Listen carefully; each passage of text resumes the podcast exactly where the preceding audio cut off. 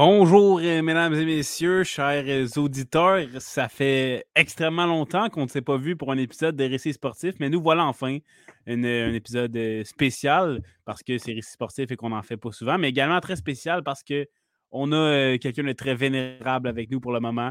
Ben, pour le moment, parce que peut-être que d'autres personnes vont nous joindre, c'est pour ça que je dis pour le moment. Mais je suis en compagnie de Justin Leblanc pour cet épisode de Récits sportifs que j'aime également surnommer euh, Johnny. Comment ça va, Justin? Euh, très hâte de, te parler aujourd'hui. Ben, moi, ça, ça, va très bien. Écoute, euh, la session est finie, puis le, le, printemps ressort un peu plus. Ben, Montréal, c'est beaucoup plus grisonneux, mais ça, nous permet de, Moi, je, je suis rendu que depuis que l'école est finie, je fais du vélo ou du physique à tous les jours, au moins une demi-heure, presque à une heure. Fait que, tu sais, je me tiens les mollets et les, les jarrets en forme. Euh, puis, euh, non, mais je te dis, ça, ça met en, forme. Puis, ben ouais, ben ouais, mais c'est bon, c'est très bon. Oui, ouais, la passe de Bixi annuelle, elle est pratique. Là, moi, je suis pas en forme ce temps-ci. Elle est pratique, la passe de Bixi à Montréal. je comprends ça, je comprends ça. Puis, euh, ben, écoute, Justin, pour rappeler à nos... ben, comme je l'ai dit, on a Thomas euh, Lafont et peut-être Douali Ibrahim qui vont se rajouter. Mais ça fait longtemps qu'on a fait ce, podcast-ci, mais en bref, récit sportif, c'est quoi?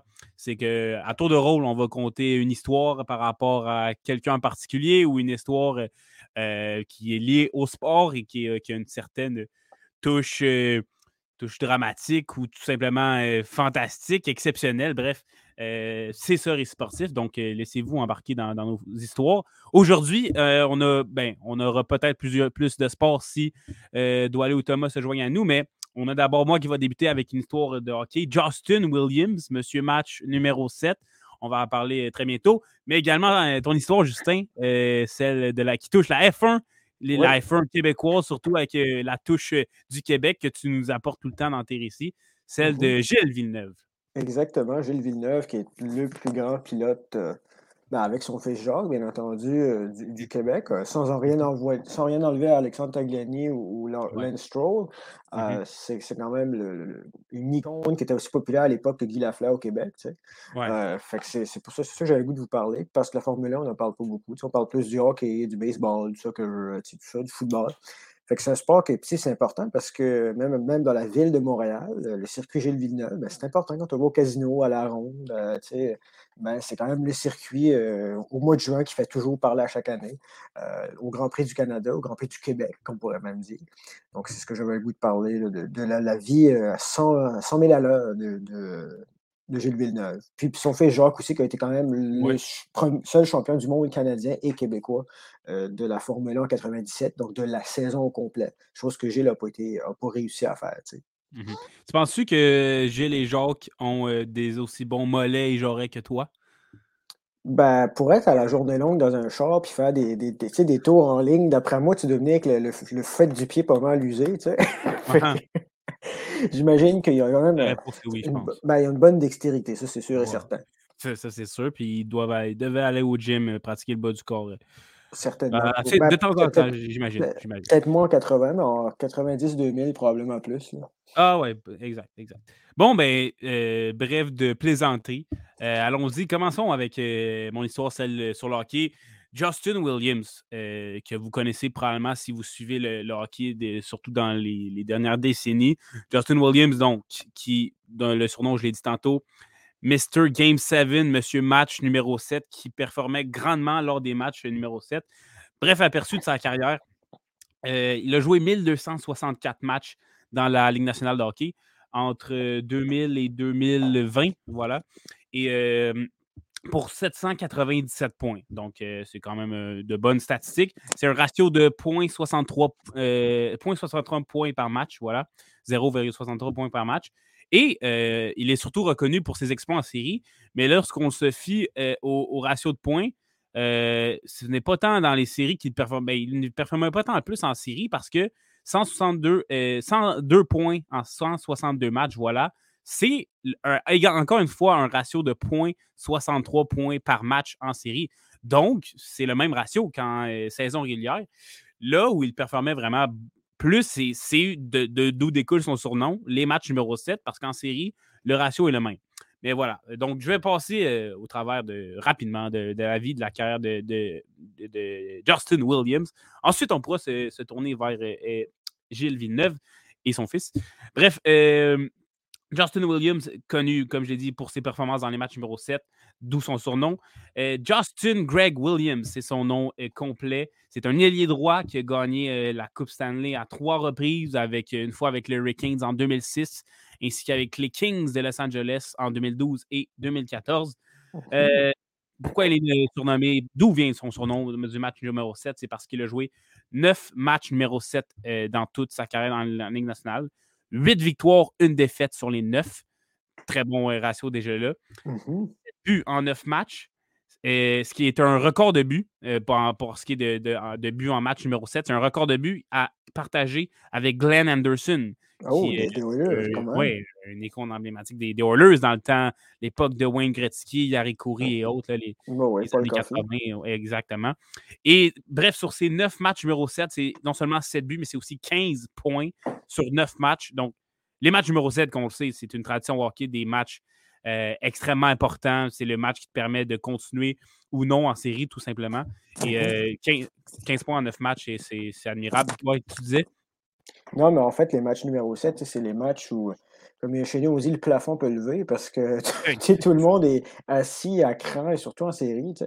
Euh, moi, je me rappelle des matchs numéro 7 euh, comme Canadien-Boston, mettons, dans le tas de Pâques. Puis, euh, la famille éloignée, on était peut-être comme 80 dans une salle. Puis, tu vois le, on joue au pool, puis il y a une baguette qui défonce le plafond, tu sais, à, force, à force que l'excitation est à ben sa compte quand Piqué Souban faisait un but, tu sais, ou ah, ben oui, tu sais.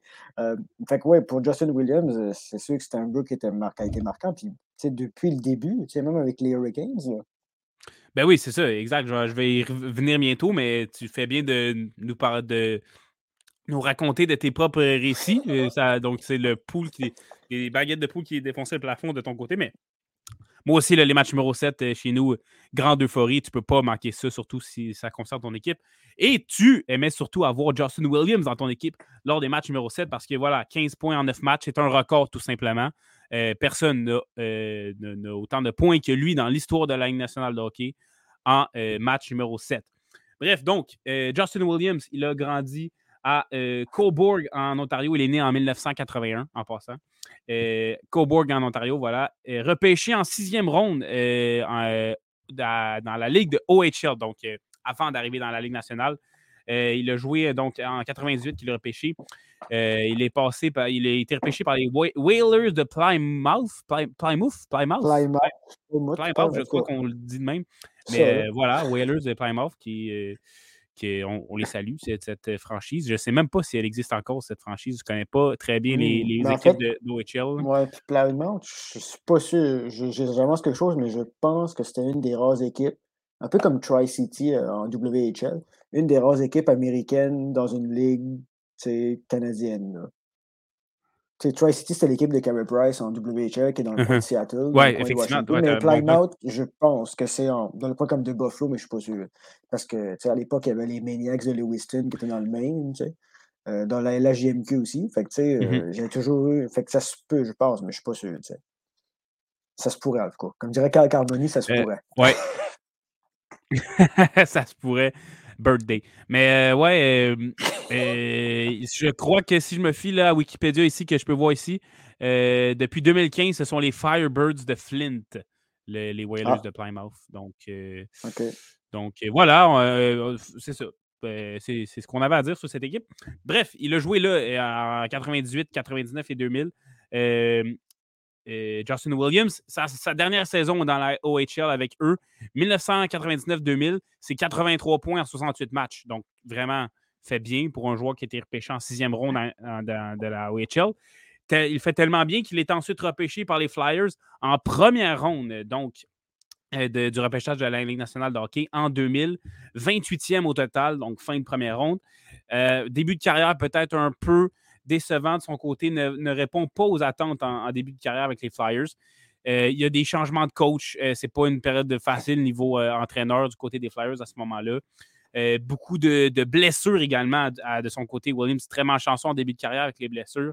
Il va entre autres se casser une main, avoir des, beaucoup de problèmes d'entorse et de foulure aux chevilles. il va être blessé au genou également. je crois que c'est la, fameuse blessure du, ligament euh, antérieur, donc donc euh, doit être opéré. Euh, Donc, tout ça, dès les premières années de sa carrière dans la Ligue nationale de hockey, ça va grandement nuire à son développement. Au genou, ça va nécessiter une opération. Mais très résilient, très persévérant au niveau de ces blessures-là, va, va, les combattre, va revenir au jeu plus vite que prévu, Justin Williams. C'est une qualité certainement chez, chez les sportifs de, voilà, de cette résilience-là.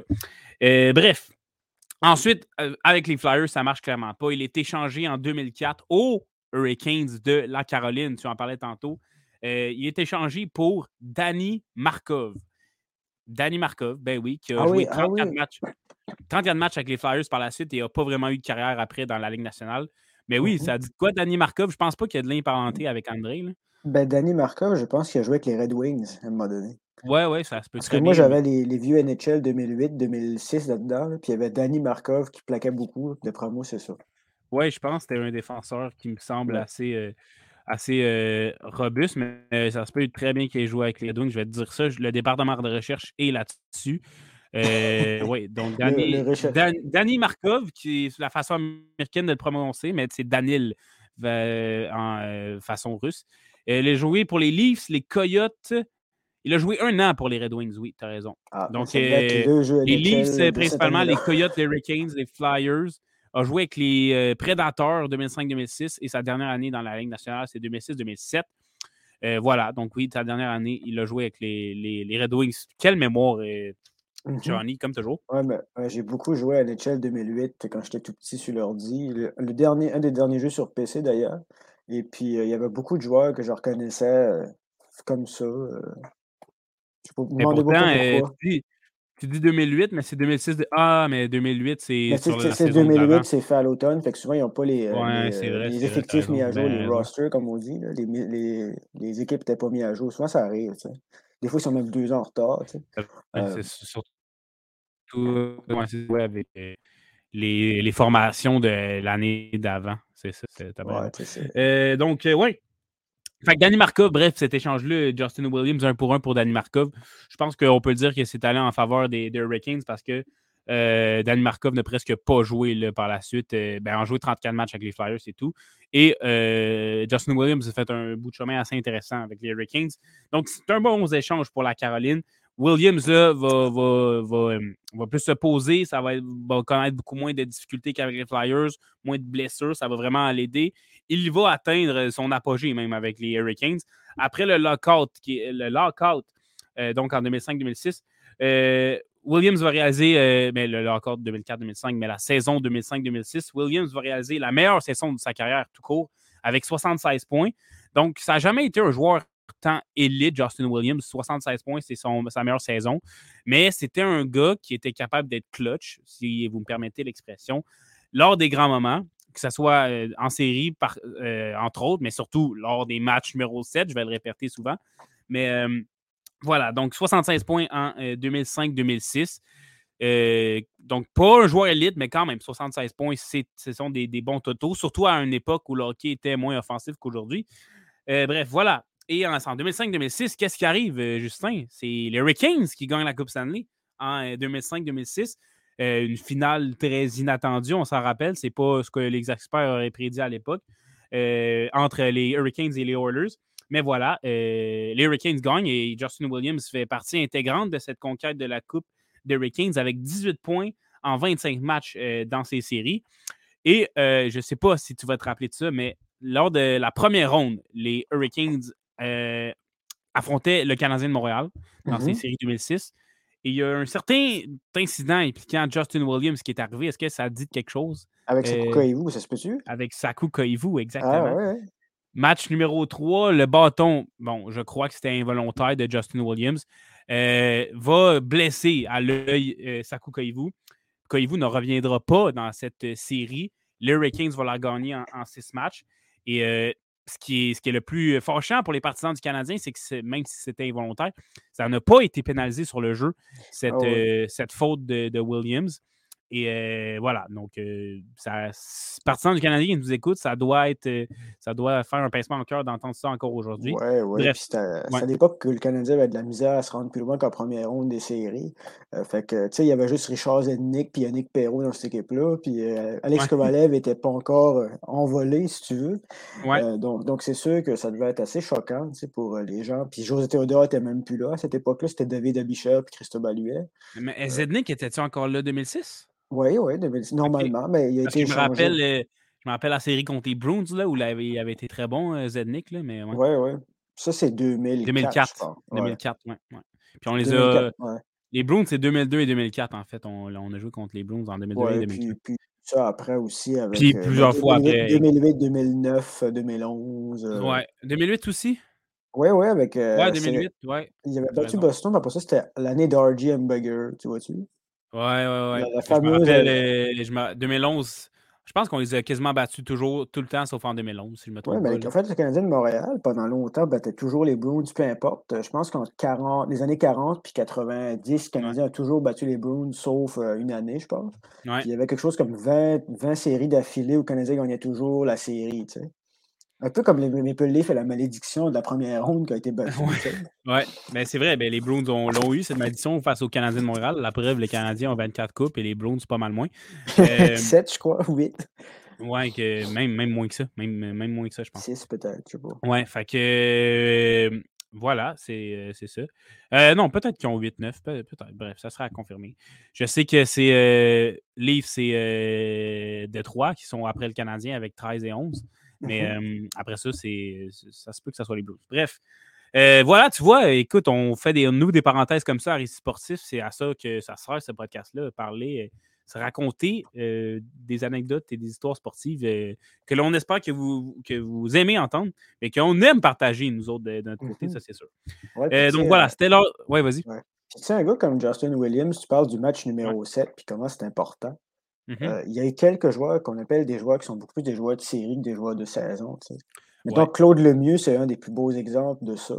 cest qu'il l'appelle aussi la peste ou Pépé le plus de comme le mmh bonhomme des Looney Tunes. Euh, alors qu'il était, il était pugnace, puis il faisait toujours des buts émarbeux, un peu comme, comme n'importe qui. qui, qui, avait le don vraiment de se mettre à la bonne place et de faire barrer l'autre équipe. Donc, il y a des joueurs comme ça que. Ouais, un René Bourque à Montréal, là, qui euh, on n'était pas ne faisait rien en saison régulière, mais élevait son jeu, dans son, surprenamment, son jeu d'un cran en série. Et on pourrait en nommer plein d'autres, des joueurs qui. Oui, puis tu as, aussi le phénomène inverse qui existe. Des gens comme Joe Thornton, par exemple, euh, devant la pression, euh, fondent comme neige au soleil et les jambes leur mm-hmm. cassent euh, comme des, des cure-pipes. tu sais, ça, ça, se peut aussi. L'inverse se peut aussi. Ouais, des Kirill Kaprizov qu'on ne voit pas dans ces séries, ben, qui, qui est éliminé, mais qu'on a, seulement un point dans les séries cette année contre Dallas. Bref, il y en a plusieurs euh, dans les deux sens, comme tu l'as dit. Mais oui, tu parlais de Justin Williams, qui, oui, euh, est reconnu pour être un joueur qui élève son jeu d'un cran en série. Mais comme je l'ai dit, son ratio était le même qu'en saison régulière. Donc, c'est ça qui m'a surpris. C'est vraiment les matchs numéro 7 qui, qui retient euh, l'attention dans son cas, avec raison, parce que c'est son surnom. Bref, donc, l'incident Koivu, euh, c'est ça. Pas, de pénalité sur le jeu. Euh, c'était à la game 3 de la série. Koivu ne revient pas. Finalement, les Hurricanes gagnent cette série contre le Canadien. Et euh, voilà, lors de, la, lors de la finale en 2006, c'était un match numéro 7 entre les Oilers et les Hurricanes. La finale s'est jouée sur un match numéro 7. Et qui a marqué le tout dernier but de cette série? Justin Williams, match numéro 7.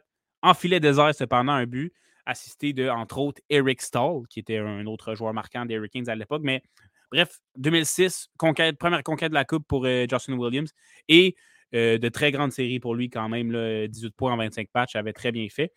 Euh, donc voilà. La, sa carrière se, poursuit quand même bien, M. Williams. Le 1er juillet 2006, donc de vraiment pas longtemps après la conquête de la Coupe Stanley, va signer un, contrat de 5 ans et 3,5 millions par an. 3,5 euh, millions pour 2006. Euh, euh, je ne connaissais connais pas exactement les, salaires dans ce temps-là, ben mais ça devait être pas pire. ça devait être pour un gars ben qui était quand même important c'est ton équipe. Là, même si en, 2006, le salaire était quand même avait beaucoup monté parce que c'était post-lockout. Oui, c'est vrai. Donc, c'est ben, après le plafond salarial. Oui, ouais, c'est ça. Mais en fait, avant ça, il y a des joueurs qui étaient aussi payés, mais c'est 3,5 millions à l'époque, c'était à peu près peut-être comme 5 millions aujourd'hui, donc c'est quand même pas très bien. C'était quand même un, élément important de, ton, de ton équipe. voilà, 2006-2007, il, établit, donc l'année après son, la Coupe Stanley et son contrat, il établit un record personnel de buts avec 33. Donc, c'est 33 buts. Surtout à l'époque, on le rappelle, les années 2000, c'était hockey défensif, défense robuste moins explosif, moins centré sur l'attaque qu'aujourd'hui. Donc, 33 buts à l'époque, c'est encore plus impressionnant qu'aujourd'hui. Cette année-là, il, participe au match des étoiles également, qui n'est pas la plus grande des distinctions, mais qui est une distinction quand même. ensuite, l'année d'après, 2007-2008, beaucoup de blessures pour lui. Donc, comme en début de carrière avec les Flyers, les blessures le, ralentissent un peu. donc, 2008-2009, c'est pas aussi facile comme année. encore une fois, à cause des blessures, comme je l'ai mentionné. Qu'est-ce qui arrive? On finit par l'échanger en mars 2009. Il est échangé aux Kings de Los Angeles en retour de Patrick O'Sullivan et euh, d'un choix de deuxième ronde. Donc, c'est un échange à trois équipes entre les Hurricanes, euh, les Oilers et les Kings, si je me rappelle bien. Ouais, c'est ça. Je crois que c'est Oilers, Kings et, euh, et euh, Hurricanes. Donc, euh, transaction entre trois équipes. Patrick O'Sullivan, je ne sais pas trop qu'est-ce qui est devenu. Mais, mais c'est un bon espoir qu'a fait patate. Hein? Je ne sais pas si tu savais ça. Patrick O'Sullivan, oui, mais c'est ça que je me disais. Oui, parce que moi, j'avais le guide des poolers ces années-là que je gardais, que j'avais eu pour pas cher. Puis c'était les, à Edmonton, les gens pensaient que c'était, ou même à, je pense qu'il jouait pour les Kings ou pour les Wild. Puis les gens pensaient que c'était comme le futur peut-être pas Wayne Gretzky, mais tu sais, comme euh, Marianne Gaborik, quelque chose comme ça. Puis finalement, ça uh-huh. fait patate. Euh, après un certain temps, euh, la patate est prise dans, restée prise dans l'aluminium. Ouais, ben, oui, effectivement. Mais, mais ouais, 53 points sa meilleure saison, Patrick O'Sullivan, avec les Kings de Los Angeles. Puis ensuite, ouais, tu as, raison, ça fait patate après son échange là, avec les Oilers n'a pas joué bien longtemps. Hurricanes non plus. Il avait allé euh, jouer 21 matchs avec le Wild et 23 avec les Coyotes. Et ensuite, c'est ce qui a marqué la fin de sa carrière. Fait que voilà. Euh, encore une fois, un échange qui est allé euh, du côté de l'équipe qui a acquis Williams. Oh, tu bouges. Je pense que tes, écouteurs qui frottaient dans tes cheveux, mais c'est bon. C'est un, beau son pareil. Fait que. fait que voilà, Williams qui est échangé en 2009 se retrouve avec les Kings de Los Angeles après quand même un, passage intéressant avec les Kings. Euh, revient de sa blessure, son niveau de jeu revient où il était ou presque, a des bonnes saisons, ne, s'approche du 60 points. 60 points, c'est quand même des, des totaux intéressants. C'est sûr qu'on va pas, on retourne pas aux 65 points qu'il avait fait, qui, qui, va rester son, record de points en carrière. Mais quand même, des 60 points, c'est pas pire. Je pense 59 et 57 qu'il a fait. 2011, euh, donc, va signer un autre contrat de 4 ans, 3,65 millions cette fois-ci. Donc, encore un, bon salaire. Là, fait encore, peut-être pas partie du, noyau nécessairement, mais presque, presque, honnêtement presque. Euh, dans les joueurs importants, les Kings, bon, à l'époque de 2011, le Kopitar, Brown, Dowdy, Jonathan Quick, on les connaît. Il y en a encore, Kopitar et Quick sont encore actifs euh, aujourd'hui. Dowdy aussi, d'ailleurs, avec les Kings. Et voilà. Euh, ou en étage. Oui, donc 15 euh, points en, 2012, parce que 2012, qu'est-ce qui arrive?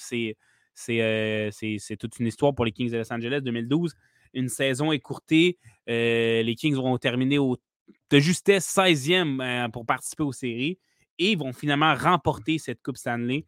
voilà, donc 15 points en série pour, pour Williams en 2012.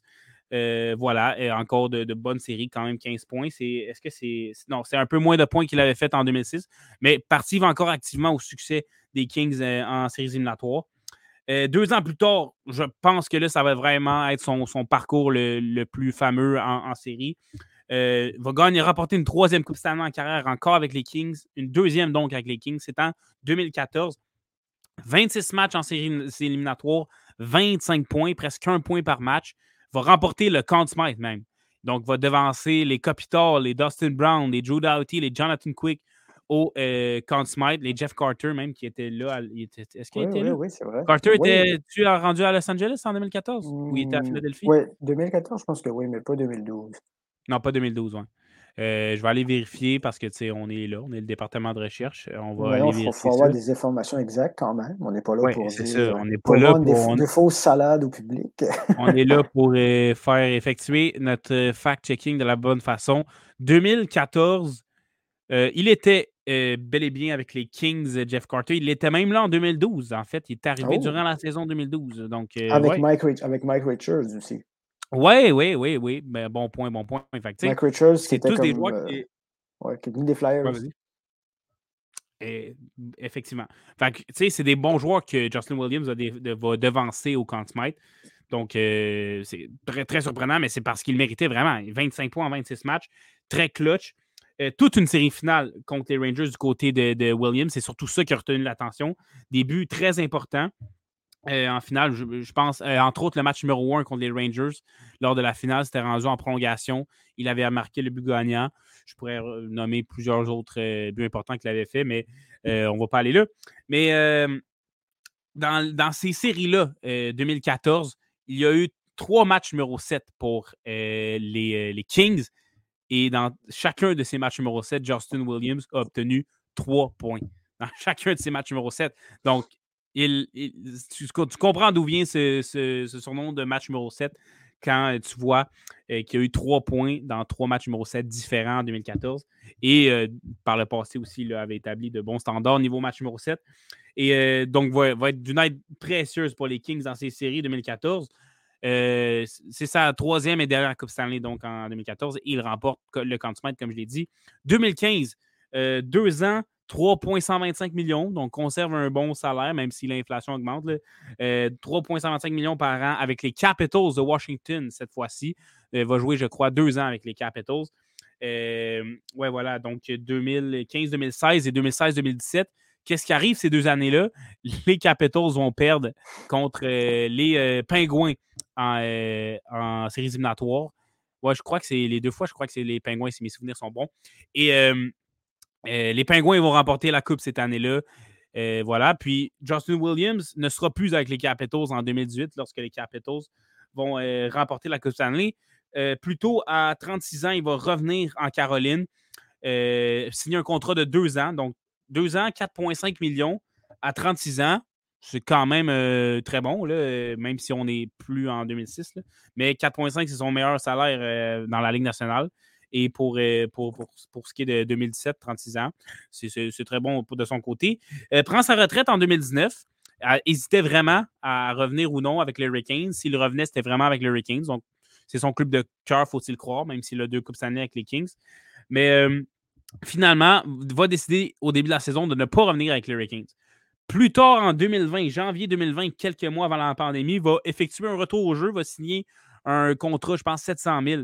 Euh, il va revenir brièvement en 2020, mais ensuite, il va, jouer quelques matchs quand même, mais ensuite va arriver la pandémie et euh, il va être forcé de prendre, ben forcé, il va prendre sa retraite par lui-même, ne voulant pas continuer à jouer dans de telles conditions euh, qu'offrait cette pandémie-là.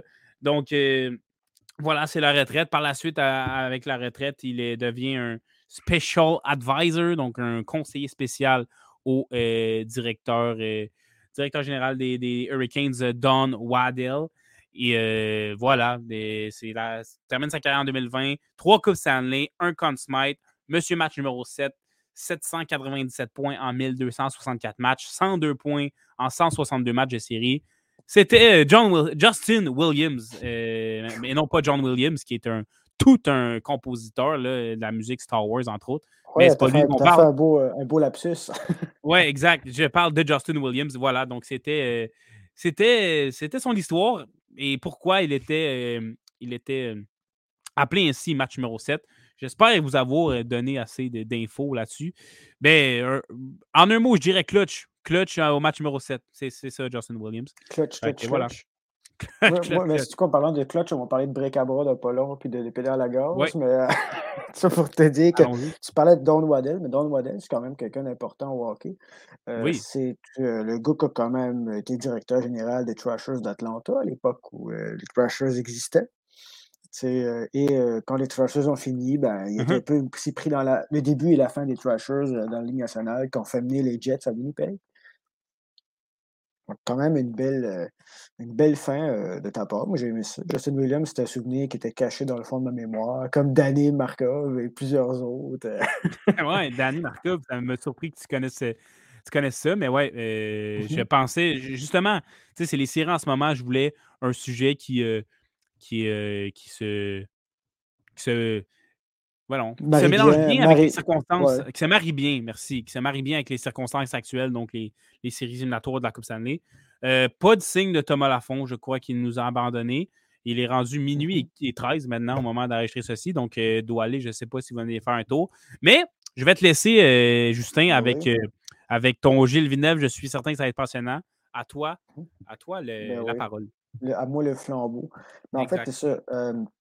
Parler de Gilles Villeneuve, pourquoi parler de Gilles Villeneuve? Je sais pas. En fait, j'ai écouté un documentaire dernièrement sur Tout.tv, donc la, filiale de Radio-Canada, euh, qui s'appelait, euh, de mémoire, c'est Jules Villeneuve à toute allure ou à toute vitesse.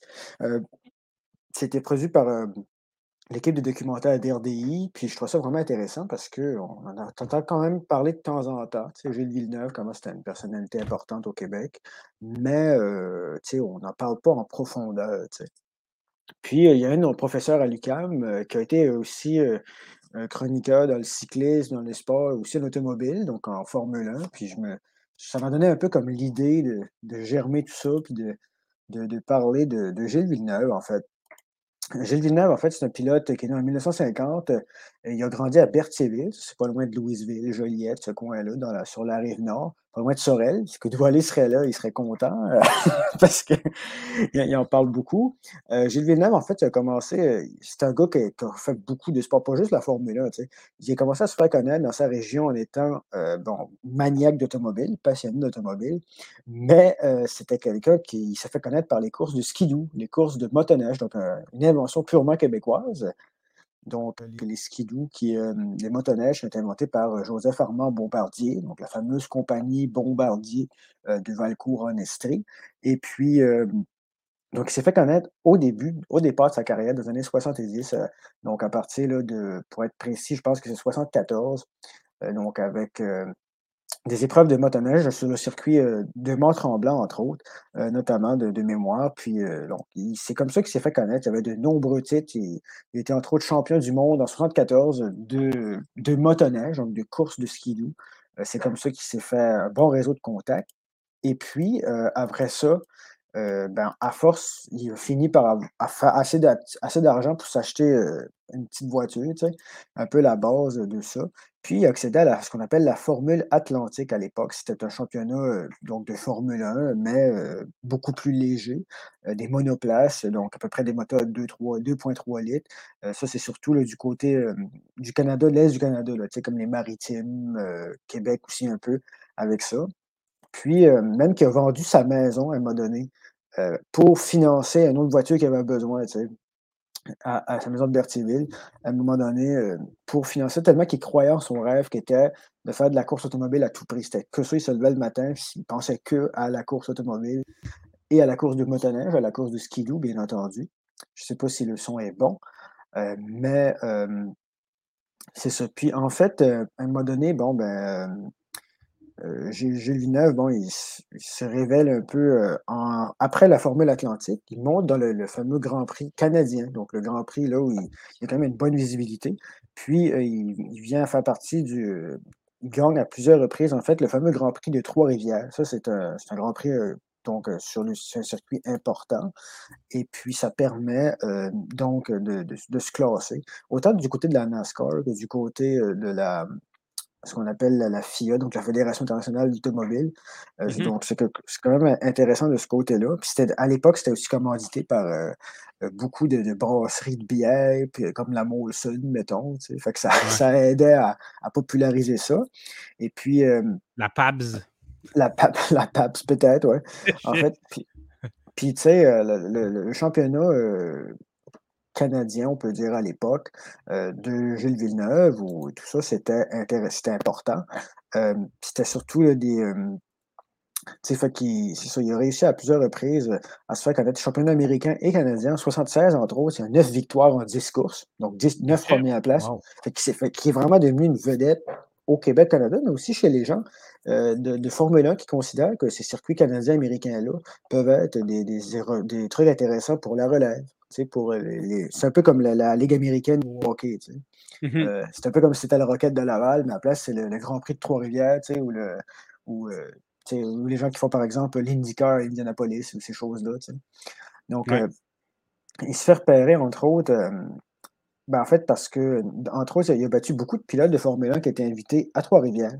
Euh, ils, ils ont venu à un moment donné. il y avait le Britannique James Hunt qui était, euh, lui, sur, le point était sur le point d'être comme le champion euh, de l'année en 76, 77. Et mmh puis. James Hunt, là, parenthèse sur James Hunt, je ne sais pas si mmh tu as vu le film Rush. ça me dit quelque chose, mais je n'ai jamais écouté. C'est justement la rivalité entre James Hunt et Niki Lauda. James Hunt qui est joué par Chris Hemsworth, fait que Thor, en fait l'acteur de Thor. c'est un très, très bon film, honnêtement. Rush, je, me rappelle de ce film-là, c'est un, très bon film. Puis ouais, Rush mm-hmm. était un, des champions. Mais continue là-dessus, oui, mais je vais faire une parenthèse sur James Hunt. Puis, tu sais, James, James Hunt, en fait, euh, il était tellement impressionné par Jacques Villeneuve qu'il l'a encensé. Par Gilles. Oui, par Gilles Villeneuve, parce que tu sais, Gilles Villeneuve, c'était la vedette du circuit. C'est neuf premières places en, en 10 courses. Il faut quand même le faire. Oui, oui. Puis euh, de, ce côté-là, en fait, euh, bon, euh, ce qui est arrivé un peu, bon, euh, il, il, était impressionné. Puis euh, lui, ben, en fait, James Hunt était à l'époque pour McLaren, donc l'écurie McLaren, puis il l'a recommandé à son employeur, donc à son boss de, McLaren, à l'écurie McLaren, pour la prochaine saison, pour être comme remplaçant dans McLaren. Mmh Et puis, ça, ça a marché parce qu'en en fait, en 77, Gilles Villeneuve fait son premier Grand Prix, le Grand Prix de Grande-Bretagne en Formule 1. Il commence à Silverstone. Silverstone, c'est dans le bout de mémoire, c'est dans le, dans le Northamptonshire, donc c'est comme pas loin d'Oxford, donc la, fameuse université, là, Cambridge, Oxford, c'est en haut de Londres à peut-être 4-5 heures de char. Et puis, donc, ça, il portait le numéro 40 à l'époque. Euh, puis, tu sais, euh, sa première course, ça n'a pas été un succès. Là, il a été en 11e place. Mais c'est un gars qui, dans sa technique de course, était beaucoup à l'attaque. Donc, il fonçait beaucoup, il prenait des risques. Puis, c'était un pilote flamboyant, tu sais, qui, voulait toujours gagner. Puis, ça impressionnait, entre autres, un certain Enzo Ferrari, donc le fondateur mmh. donc, de, ah! Ferrari. Ah, ah quand même une bonne personne à impressionner, ça, je pense. Oui, quand même, puis qui n'était pas beaucoup impressionnable, je pense. Il était quand même un des pères de Dans les années 30, euh, Ferrari, c'était l'un des, fondateurs des courses euh, automobiles en Europe euh, comme on connaît actuellement. C'était un nouveau sport. donc, Ferrari lui propose un test donc, à, Fiorano, c'est au mois de septembre. Fiorano, c'est un, circuit en, Émilie-Romagne, donc c'est dans le, nord de l'Italie, pas loin des usines de, Ferrari, évidemment. Donc, puis finalement, il, réussit tout ça, ces, tests, puis il, se ramasse quand même à faire partie donc, euh, de, l'équipe du Ferrari. Euh, entre autres, euh, ils vont faire partie du Grand Prix du Canada à l'époque, en 77, à Montréal, évidemment. Et puis, il va, aller aussi au Japon. Puis, au début, début, euh, son premier fait saillant en carrière, c'est qu'il fait quand même un, énorme accident au Grand Prix du Japon avec euh, Ronnie Peterson, c'est un, coureur automobile. Et puis, en fait, ce qui arrive, c'est que bon, une, des voitures passe par-dessus l'autre, et puis euh, ça il y en a une qui s'écrase, en fait, elle de Ronnie Peterson, qui s'écrase au-delà des barrières de sécurité. Puis, il y a des pilotes qui vont quand même être, pas des pilotes, mais un photographe puis un officiel, donc un arbitre, qui vont être tués sur le coup par l'impact de la voiture dans les, par-dessus les barrières de sécurité. Donc, ça a été ça que. il y a une photo où tu vois Gilles Villeneuve dans les médias, on voit sa voiture qui vole pratiquement. Et ça, c'est un peu comme marquer l'imaginaire de Ferrari qui était comme Waouh, quel pilote qui, est prêt à tout pour gagner. C'est ça l'image qu'on veut pour Ferrari. Donc, c'était positif de ce côté-là. Et puis, 78, euh, c'est les vrais débuts de Gilles Villeneuve en Formule 1. Euh, puis bon, il, est quand même là. Ça a été une, saison d'antici de ce côté-là, mais quand même, il remporte à Montréal son premier Grand Prix, donc le Grand Prix national. Donc ça a été vraiment là. Ça, a été vite les succès. Hein? Ben, ça a été vite, mais il y a jamais, il y avait toujours des bonnes, des bonnes places. Mais son premier Grand Prix en carrière de Formule 1, ce qu'il gagne, c'est à Montréal. Donc, c'est doublement symbolique. C'est au Québec, c'est chez eux. Toute la famille de Berthierville et de Louisville et tout ça est là. Euh, toute la rive nord euh, au complet. Là. Exactement. Toute la rive nord et la, et la rive sud, sûrement. Ben, la rive, ouais, tout le monde. toutes les rives. toutes les rives, tu sais. Euh, sa femme et tout ça, son fils Jacques, on va peut-être parler un petit peu aussi plus tard. Oui, bien sûr. Son, son frère aussi, son frère s'appelle Jacques aussi, le frère de Gilles. Le frère de Jacques, c'est un. Ouais, ouais, puis il était très connu, il est comique aussi. Il y a du Jacques dans la famille. Oui, ouais, puis le, son, son, frère Jacques, il est connu aussi pour les courses de skidoo, surtout au Québec, puis des courses automobiles. Donc, il a commencé avec son frère Gilles, avec Gilles, Gilles Villeneuve, tu sais. Puis après la grande victoire du, euh, du, Grand Prix de Montréal en 78, là, Gilles Villeneuve a devenu une vedette instantanée au Québec. Puis il y a un style aussi, tu sais, il y a un style, le look, tu sais, la, la, veste rouge Ferrari, tu sais, les cheveux au vent, tu sais. Mm-hmm. Puis euh, un gars très simple aussi, tu sais, qui ne perd pas son accent, tu sais, qui, qui, qui, qui, est passionné par ce qu'il fait, tu sais. Puis il faut dire que Gilles Villeneuve, dans tous ses, ses Grands Prix, il y avait une anecdote quand même particulière lui, il ne voulait pas coucher dans les hôtels de luxe euh, nécessairement pour euh, ses courses. Il arrivait avec des amis du Québec avec une roulotte qui parquait pas loin des, terrains, des, circuits, pour vraiment s'imprégner du bruit des autos et tout ça, puis pour être vraiment dans un, mode de concentration euh, pour la course. Il couchait dans sa roulotte avec sa femme et ses amis du Québec. Fait Puis il faisait tous les voyages de chaque course, donc en Italie, en Allemagne, en Espagne, en France, en Angleterre. Fait qu'il y a quelque chose de surréaliste là-dedans. Alors que tu es, quand même pour Ferrari. Là, je vous dis, tu n'es pas pour. Euh, tu pas pour une petite compagnie régionale. C'est quand même la plus grosse écurie, puis tu, choisis quand même de, de demeurer simple de ce côté-là, de ne pas trop t'enfler la tête avec ça. Mm-hmm. Donc, c'était bien pour ça. En 79, euh, bon, je te dirais que Gilles Villeneuve, c'est là que ça commençait à être une bonne, une bonne saison aussi. Euh, en fait, son coéquipier à l'époque euh, chez Ferrari, c'est le Sud-Africain Jody Scheckter. Scheckter qui était aussi un des plus grands pilotes à l'époque. Et puis, bon, Gilles et Jody, tout ça, bon, il y avait une course entre les deux. C'était les deux meilleurs, ou dans les deux, trois, quatre meilleurs, avec James Hunt aussi. et puis, bon, Mmh quand même, là, euh, il, réussit à, à, faire des, grands prix importants, mais euh, tout de même, là, euh, en fin de, course, en fait, là, Villeneuve aura, une crevaison à la fin de l'année au Grand Prix des Pays-Bas. Et puis, donc, Scheckter le dépassera. C'est Scheckter qui sera donc gagnant de la saison. Et puis aussi, il y, a, un duel qui est fait important avec un Français qui s'appelle René Arnoux, donc, où, les, tous les voitures se doublaient, mais pendant comme plusieurs tours. Puis c'était ça qui était suivi alors que quelqu'un qui était en première place euh, se battait pour la deuxième place, en fait. Puis c'est reconnu comme une des plus grandes batailles des pilotes euh, en liste de Formule 1. Puis même qu'aujourd'hui, des gestes comme ça seraient sanctionnés par la Formule 1 parce que c'était tellement comme ils se dépassaient, c'était dangereux, il aurait pu comme faire des accidents.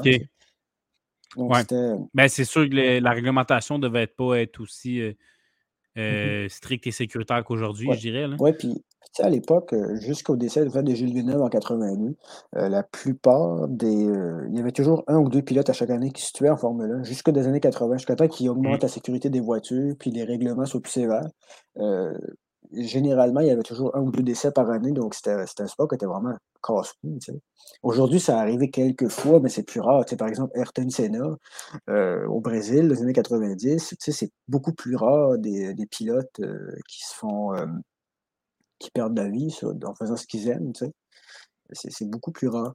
Donc, euh, puis en fait, en 78 quand même, euh, sais, il, y a plusieurs, euh, généralement, il y a quand même 13, il y a plusieurs podiums, au cours de sa carrière. Et puis en 80-81, c'est des années plus difficiles. Gilles Villeneuve est, toujours compétitif, mais il ne peut jamais comme réussir à gagner. Toujours quelqu'un qui, qui, est meilleur que lui, ou, qui, qui est plus vite, qui a plus de technique. souvent, il va être constant, mais comme en deux, troisième place. Euh, puis. Euh, euh, Justin, je t'interromps. On a un nouvel arrivant. Bonjour. à nous. Ben oui, bonjour. Salut, M. Ibrahim. Ben oui, ben, je vous disais que être là l'épisode, donc je suis là. Ah, il, est fidèle au poste. il est fidèle au poste. C'est un homme fiable et qui, est là, qui se pointe quand il faut. Oui. même si on est 43 minutes dans ce podcast, pourquoi ne pas euh, se pointer? Euh, merci d'où d'être là. moi, j'ai parlé de Justin Williams tantôt. Euh, Justin est, dans, ah avec dans l'histoire de Gilles Villeneuve présentement.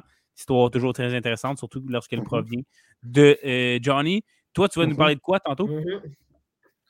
Écoutez, on va parler d'un grand monsieur de Ligue des Champions. C'est bizarre qu'on n'ait jamais parlé ah, oui, de lui, Dans, le podcast. que, Écoute, je veux parler un peu de Cristiano Ronaldo. Je veux vraiment y aller rapidement, là, comme, vu qu'il y a déjà 44 minutes euh, de, commencer. Fait que, Justin, vas-y, je te laisse poursuivre. On va laisser Justin poursuivre et ensuite on enchaînera avec euh, Ronaldo. en fait, en, euh, bon, il y a 80, c'est une année difficile pour Gilles Villeneuve, pour beaucoup de victoires. 81, il arrive un nouveau modèle de voiture pour Ferrari. ça s'appelle, c'est la première année des moteurs turbo en Formule 1. Donc, euh, ça, existait. Renault, la marque de Renault d'automobile s'en servait, mais les, moteurs turbo, c'est beaucoup plus difficile à exploiter parce que euh, le, le, délai, donc le temps de réponse est, plus, lent, est plus lent pour que le turbo starte. Donc, euh, ça peut être difficile, puis ça peut causer plus d'accidents parce que c'est comme un peu imprévisible. Alors que, donc à l'époque, Villeneuve, il conduisait des voitures plus difficiles que la moyenne, mais avait quand même des très bons résultats compte tenu de ça. Donc, de ce côté-là, bon, il, il, réalise, bon, en fait, euh, quand même euh, des scores euh, quand même raisonnables de ce côté-là. mais généralement, c'est toujours en première, en deuxième, troisième place. Il y a quelques fois quand même des, des, grands prix où il succède, mais il n'est jamais assez pour être comme le, le, premier. Et puis en, 82, mmh bon, en fait, c'est une saison qui est dominée par Alain Prost, un grand euh, coureur de Formule 1 des années 80. Et puis, euh, Gilles Villeneuve reprend quand même du terrain. C'est entre autres euh, avec. bon, il essaye toujours de reprendre du terrain. Puis, il y a un Grand Prix qui s'appelle le Grand Prix de Saint-Marin. Saint-Marin, c'est un petit pays qui est enclavé dans l'Italie, pas loin de la Guérez, je pense, pas loin de, l'Autriche. Et puis, euh, il y a, à l'époque, le coéquipier de, de, Gilles Villeneuve dans Ferrari, c'est Didier Pironi. C'est un, un, gars français qui, qui vient bon, de milieu très riche, tout ça. Et puis, Pironi, c'est un gars qui, techniquement, il y a une règle tactique à l'époque en Formule 1 où, euh, quand, euh, mettons, les premières et deuxième places sont de la même écurie, donc par exemple de Ferrari, ben, la personne qui est en première place se fait pas attaquer par son collègue qui est en deuxième place. Et puis Pironi, lui, va faire contrairement le contraire, va s'en foutre complètement de cette règle tactique-là. et va dépasser Jacques Villeneuve, euh, Gilles Villeneuve plutôt, un beau lapsus, Gilles Villeneuve au Grand Prix de Saint-Marin, alors que Gilles Villeneuve avait une chance de reprendre l'allant puis de revenir en première place dans la, saison générale, alors qu'il n'avait jamais gagné dans la saison. Hein. Donc, euh, Didier Pironi va quand même le, dépasser. Ça va faire une, bonne chicane entre les deux. Ils ne se parleront plus jamais de leur vie, alors que c'est des gens qui étaient quand même proches. Et puis, euh, Gilles Villeneuve va vraiment être frustré de ça et euh, être trahi mmh surtout, je pense. Et puis, euh, le, le, le, prochain Grand Prix se déroule à Zolder en Belgique. Donc, Gilles Villeneuve veut toujours veut prendre sa revanche. Il veut carrément sur, se revenger par rapport à, à Pironi. Puis, il tente par tous les moyens de, de, dépasser, de dépasser son temps, donc de Pironi. Mais il, il échoue et donc va se va, se rattraper un coureur qui s'appelle Match, qui roule au, qui roule au ralenti. Et puis, euh, l'autre voiture va tasser sa ligne de passage. Puis, euh, une des roues de Gilles va taper dans le derrière de cette voiture-là. Il va faire une culbute et il va euh, trouver la mort dans un, dans le, à, l'extérieur du circuit. Donc, c'est comme ça qu'il est décédé en raison d'une évidemment d'un jeu très intense, très serré, une attaque importante. Et puis, ça a été quand même une, personne importante au milieu de la, de la course. comme, bon, je peux dire quand même qu'en carrière, 67 Grands Prix disputés, 6 victoires, dont 3 en 79, 2 en, 81. Et puis, bon, plusieurs pôles position quand même. Et puis, je peux dire que son meilleur classement en carrière, c'est en 79, où il est deuxième de la saison. donc, général. donc, c'était quand même important. Puis, donc, entre autres, il y a, beaucoup, il y a eu ben, sa première victoire en carrière à Montréal. Et puis, ça a été important aussi. donc, une personnalité importante. Puis, évidemment, que le fait qu'il est mort très jeune, ben, c'est devenu, il est devenu dans la légende. Hein, oui, mais j'ai une question pour toi. Tu sais, tu parles de son dépassement là, qui mmh avait, dans le but de rejoindre Pironi, donc il voulait finir en avant de lui. Est-ce que tu dirais que c'est son esprit de vengeance un peu qui a mené à sa mort? De compétition, de compétition. Peut-être pas de vengeance. Oui, de compétition. Je pense que oui. Ouais, euh, encore là, je ne suis pas un expert de Formule 1 non plus, là, mais de ce que j'ai.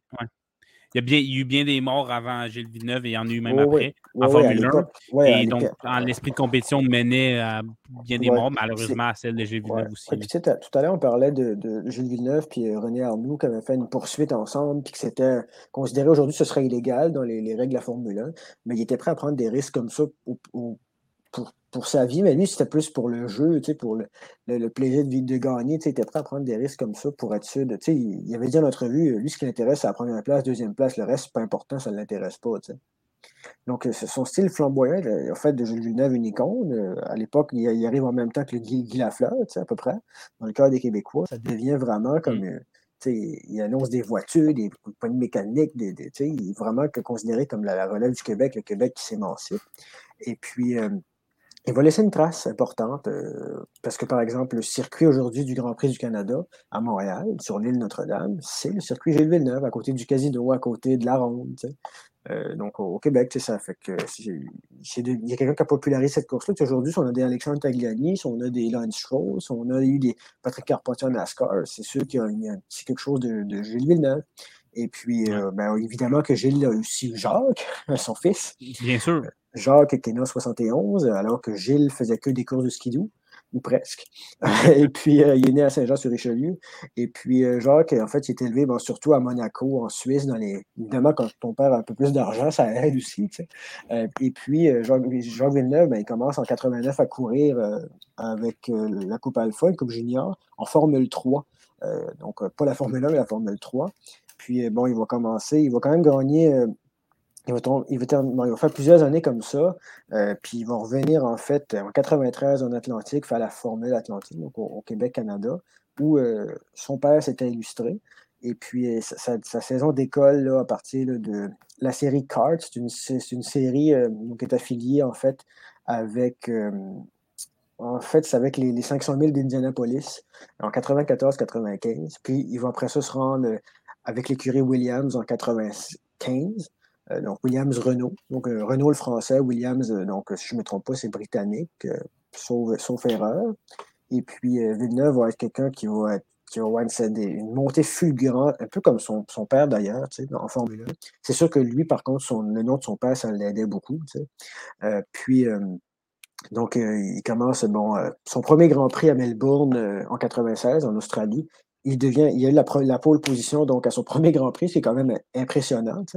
Et puis, euh, c'était la, performance la plus, euh, la plus vite euh, vue donc, depuis Marc Deneuille au Grand Prix du Canada en 71. Donc, Jacques Villeneuve était quelqu'un de flamboyant comme son père. puis, en, il continue comme ça, tout ça. Puis en 97, c'est là l'année où c'est la consécration pour Jacques Villeneuve. il, il, bat quand même Michael Schumacher, en tant que, coureur de l'année. Euh, donc, mmh à, l'époque, avec. Euh, au Québec, c'était comme genre. C'était vraiment, le, je te dirais, le, le, le paroxysme, c'était le zénith de la il était, il accueilli au centre Molson à une game des Canadiens, puis c'est ovation debout pendant je sais pas combien de minutes, puis c'est Vincent D'Anfos le capitaine, puis là, c'est, il y a même eu des chansons de fait sur Jacques Villeneuve, une de mon oncle Serge, entre autres, qui, qui parle de l'actualité, puis qui disait ça. Comment c'était. Il y a des reportages que tu vois à Radio-Canada où les gens de Berthier se prient Saint-Antoine pour que Jacques Villeneuve gagne la course, là, à ce point-là, puis il y a une dévotion, puis il y a une fierté aussi, parce qu'il faut oublier qu'on est en époque. Euh, au Québec, euh, bon, il y a le hockey, mais les Canadiens ne vont pas très bien. Les Canadiens, Patrick Roy est parti, ça fait mal. Les Nordiques sont partis. Euh, puis certains, le référendum a été perdu, pas tout le monde quand même. Il y en a qui sont contents aussi. Euh, puis, c'est une époque où, bon, les, les expos sont pas très bons. on a les Alouettes je pense que les Alouettes commençaient à renaître, mais l'impact de Montréal n'est pas ce qu'il est aujourd'hui. Donc, oui, c'est ça. Donc, donc, il y avait besoin de victoires sportives et je pense que Jacques Villeneuve, en 97, en étant champion du monde, pas juste euh, champion d'une course, du monde. En plus, ça, ça, pas ça revengeait, mais ça, ça redorait un peu le blason de son père aussi. Donc, c'était quelque chose de réparateur et qui. Euh, mm-hmm. était, était, important. Donc, euh, Jacques Villeneuve, qui bon, a quand même fini aussi deuxième, il faut le dire, en 96 de la saison complète. Euh, donc, sa première année en 96, il a 25 ans. Deuxième, 97, comme, donc deuxième comme son père en 79, c'est ça? Oui, exactement. Mais sous pas la même écurie, sous l'écurie euh, Renault-Williams. Oui, ouais, bien sûr. Williams quand même. Mais après, cette grande victoire de 97, il va commencer sa carrière, va décliner beaucoup. Il va toujours être compétitif en 98 quand même. Il va tomber, il va tomber cinquième. Puis tu vois-tu, il, après ça, c'est 7e en 2000, 2001, 12e en 2002, 14e en 2003, 5, 6. Donc, ça va être quelque chose d'un peu plus difficile pour lui. Et puis, à peu près toutes ces victoires, de, toutes ces victoires en fait, de Formule 1 à des courses de première place vont être faites en 96-97. Donc, euh, surtout euh, euh, en Europe, évidemment. Et puis, ça va donc être un peu particulier. Par contre, en 2008, il fait les 24 heures du Mans, qui est quand même une course d'endurance incroyable, et il termine quand même deuxième, donc avec l'équipe de Peugeot. Antoine Peugeot-Charot. ouais, non, c'est pas, le même Peugeot, mais bel effort. bel effort, bel effort quand même. Donc, puis c'est ça, Jacques Villeneuve va avoir quand même son lot de défis avec entre autres Lotus, avec Honda et, plusieurs autres, plusieurs autres euh, compagnie, pas compagnie, écurie, je cherchais le mot, euh, de, tout ça. Mais il va quand même recevoir l'Ordre national du Québec aussi après sa victoire au championnat du monde. Donc les gens étaient fiers de lui.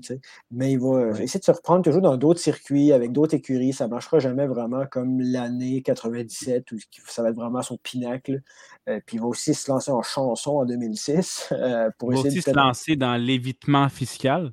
Oui, c'est vrai, c'est vrai. On, a reçu, on a vu ça avec les, Papers, hein? les Pandora Papers, exactement, qui était euh, avec l'émission Enquête à Radio-Canada. Aussi, Jean mm-hmm. Villeneuve, euh, au Grand Prix euh, du Canada de Montréal, en fait, en 2012. c'est une année particulière au Québec, hein, c'est le printemps érable. Et Jacques Villeneuve, publiquement, va traiter les étudiants de fainéants, de paresseux. Il va les inviter à retourner en classe. Puis il va dire que ces étudiants-là ont, passé leur jeunesse à grandir sans que leurs parents leur disent non. Puis il dit que les gens sont rendus et donc, euh, c'est ridicule. Qui passe leur temps C'est qui se fait de la charité. Le, ouais, ça. Gars, le, gars, il grandit qui. Oui, oui, qui a Le gars, il grandit dans le luxe, tu sais. Qui parlent. Parce que... Puis, tu sais, il, fait un peu, il joue un peu la Vierge offensée parce que euh, quelques temps après cette déclaration, il dit qu'il a reçu des menaces, puis il dit même qu'il y a eu du terrorisme à son égard. Donc, c'est pour vous dire que c'est tellement quelqu'un qui, euh, peut-être, cherche au décret froide. Hein? Peut-être que c'est quelqu'un qui, est un peu dans la. Un petit peu mal viré, bref. Oui, ouais, avec les Pandora Papers. Mais quand même, euh, comme c'est ça, peut-être qu'il a pris son virage trop abrupt comme son père. Exactement. mais c'est pour te dire euh, que. Ça n'a pas fini de la même manière, mais bref. Exactement. Puis Jean Villeneuve, aujourd'hui, euh, on, il, ça, il vogue de, de crise, pas de crise, mais de oui, des crises en crise quand même. Oui, mais il n'est pas dans l'actualité pour les bonnes raisons, là, bien souvent. Exactement. Euh, donc, euh, c'est quand même. Il a suivi les traces du père, même, même aussi bien. par contre, John Villeneuve, je ne pense pas qu'en raison de ces controverses, euh, sera passera peut-être moins à la postérité que son père Gilles. Oui. Mmh euh, le circuit, c'est le circuit Gilles Villeneuve, alors que Jacques a gagné quand même le championnat du monde. On n'appelle pas le circuit Jacques Villeneuve. Mmh Donc, euh, il y a quelque chose d'intéressant. Puis, c'est fou quand même qu'une famille comme ça, avec le frère de Gilles, qui s'appelle aussi Jacques, est à ce point-là euh, comment je dirais ça, euh, monopoliser les esprits euh, de la course automobile au Québec. Puis en Formule 1, ça, au, Québec, Canada, c'est beaucoup des familles. On a aussi la famille Stroll, euh, comme Lauren Stroll et, Lance. Stroll. Tu vois-tu, mais c'est le mm-hmm. père et le fils. Fait que je ne sais pas, c'est pas là parce que c'est c'est cher ou c'est un mot d'initié peut-être. Il y a des faut, faut quand même des contacts particuliers. Donc, en tout cas, c'était mon, mon, tour de piste, mon tour d'horizon de Jacques Villeneuve et de Gilles, surtout de Gilles, mais de Jacques aussi un peu. Mais Écoute, euh, Justin, c'était un récit euh, tellement intéressant, accroché à tes lèvres comme, comme d'habitude. Euh, avec une touche historique aussi, là, tu nous parles d'actualité, tu nous parles de qu'est-ce qui se passait dans le monde sportif dans les années 90 à cette époque-là. Comment? Il ne faut pas oublier que le Grand Prix euh, de Montréal vient aussi au mois de juin. Ça va être intéressant à regarder parce qu'à chaque année, il y a eu des controverses aussi. Je ne sais pas si les gens se rappellent de Denis Coderre et la Formule E avec l'époque du Grand Prix, tout ça, les ah chaises vides. C'est une des choses qui fait que Valérie Plante a pris le dessus en 2017. Euh, mm-hmm. donc, euh, il y a toujours des, petites ramifications. Souvent, les gens disent ah, la Formule 1, c'est un sport de riches, c'est le jet set. Bon, il y a de la cocaïne, il y a de la prostitution.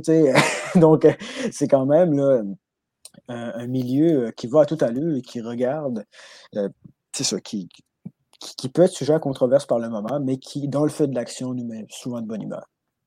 Tout à fait. Dernière question pour toi, je me doute de la réponse, mais euh, le, plus grand pilote, selon toi, entre Gilles et Jacques? Oh, moi, je dirais Gilles, mais Jacques est très. Jacques est aussi important, sauf que moi, quand j'étais tout petit, je regardais pas beaucoup la Formule 1, mais je regardais les résumés RDS, puis Gilles, Jacques Villeneuve était là pour mmh le tuer, je pense. il était souvent comme genre 25e. Tu sais, fait que pour moi, c'était pas. Euh, tu sais, c'était Fernando Alonso. C'était 90, c'est le plus grand succès, comme tu ouais, Oui, c'est ça. Mais moi, j'étais pas là comme vous non plus. Tu sais, mmh euh, pour moi, ces formules-là, c'était Jenson Button, c'était euh, Kimi Raikkonen, c'était Kimi Raikkonen, c'était. bon, il y avait Hamilton qui est toujours là. Hamilton, Tu sais, Schumacher. Alors que moi, j'étais plus impressionné par Patrick Carpentier en NASCAR que Jean Villeneuve à l'époque. Mais probablement qu'être né dix ans plus tôt, j'aurais dit Waouh, Jean Villeneuve, c'est merveilleux. Donc, ouais. Mais oui, j'ai le plus marqué l'imaginaire et moins dans la controverse euh, aujourd'hui. Fait que euh, je, te, seconde là-dessus. Donc, euh, merci, Justin. On a fait donc du hockey, on est passé par la F1. On se tourne maintenant vers le ballon rond, le soccer, avec Cristiano Ronaldo et notre oh, nouveau venu, Douala Ibrahim, qui est là pour nous en parler. Euh, D'où, ben, premièrement, on, t'a accueilli brusquement tantôt, mais euh, récit sportif, c'est le retour, enfin. enfin. Et euh, voilà, pour aider là avec une grosse histoire euh, pour nous en parler de Cristiano Ronaldo. À toi la parole.